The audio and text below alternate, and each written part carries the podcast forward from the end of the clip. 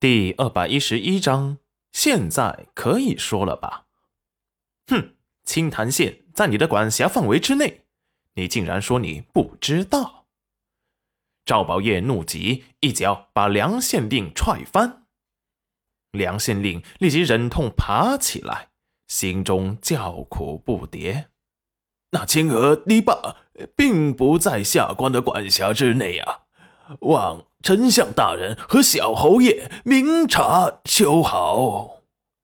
赵宝业和裴元军对视一眼，那地方守卫的士兵不是你县府的人？绝绝对不是，下官跟他们没有任何关系。梁县令擦擦额头的汗，快吓尿了。那地方是他能去的吗？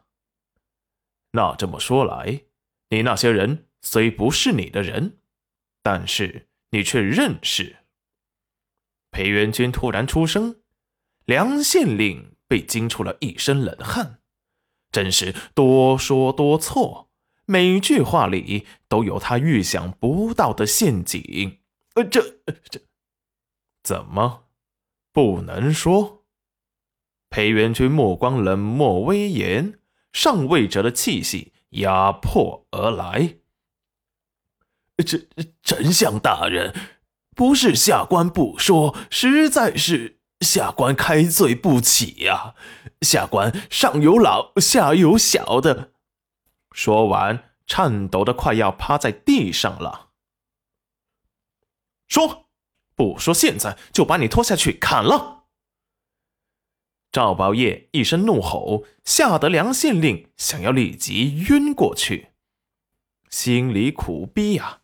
可是不能晕呐，说不准醒来就剩下魂儿了。两边都是大人物，他得罪不起。就在梁县令为难时，裴元军拿出一块金牌，梁县令一见，立即慌乱的跪了下去。皇上万岁万岁万万岁！只见那一面长方形金色令牌上印着“如正清灵”四个大字。现在可以说了吧？如果你说谎，等同欺君。丞相大人饶命啊！那那是镇国大将军的人，天要亡他呀！早知道就不贪心的想要攀上丞相大人，也好过现在被逼无奈。赵宝业和裴元军对视一眼，这是棘手了。镇国大将军穆一天，直到现在还在朝堂上仗着自己的功勋，不把皇上放在眼里，在朝堂上。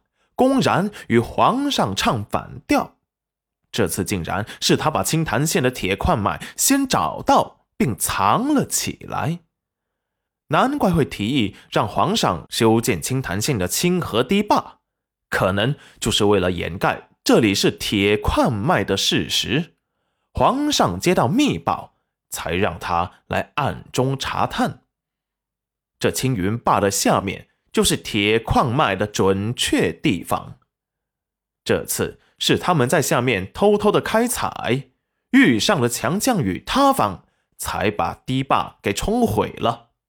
洪水因为塌方改变了方向，汹涌的奔向了裴家湾村，不但冲毁了这周围十几个村镇的收成，更是把裴家湾村给淹没了，还露了馅。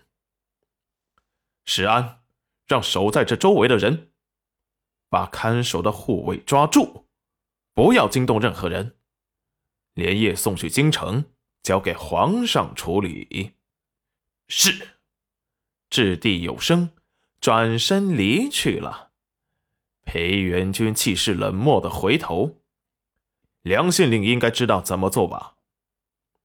梁万金一愣，就听裴元军说道。你儿子梁玉生就留在这里，跟村民们一起救灾。梁万金心中升起了寒意。要是不知道丞相大人调查了青云水坝之前，他是很乐意把儿子留下来的。可是现在，他心里悔恨的要死了。怎么，你不愿意？呃，下官不敢。那就好，他留在这里，只要本相把那些人安全交到皇上面前，就让他完好无损的回去。不然，裴元君隔空一掌，放在桌上的花瓶就突然碎开，碎裂的声音让人心惊胆战。梁万金不自觉的打了个寒战。下下官，下官绝对不会走漏风声。可是镇国大将军他们自有联系方式，下官只怕他们早已上报。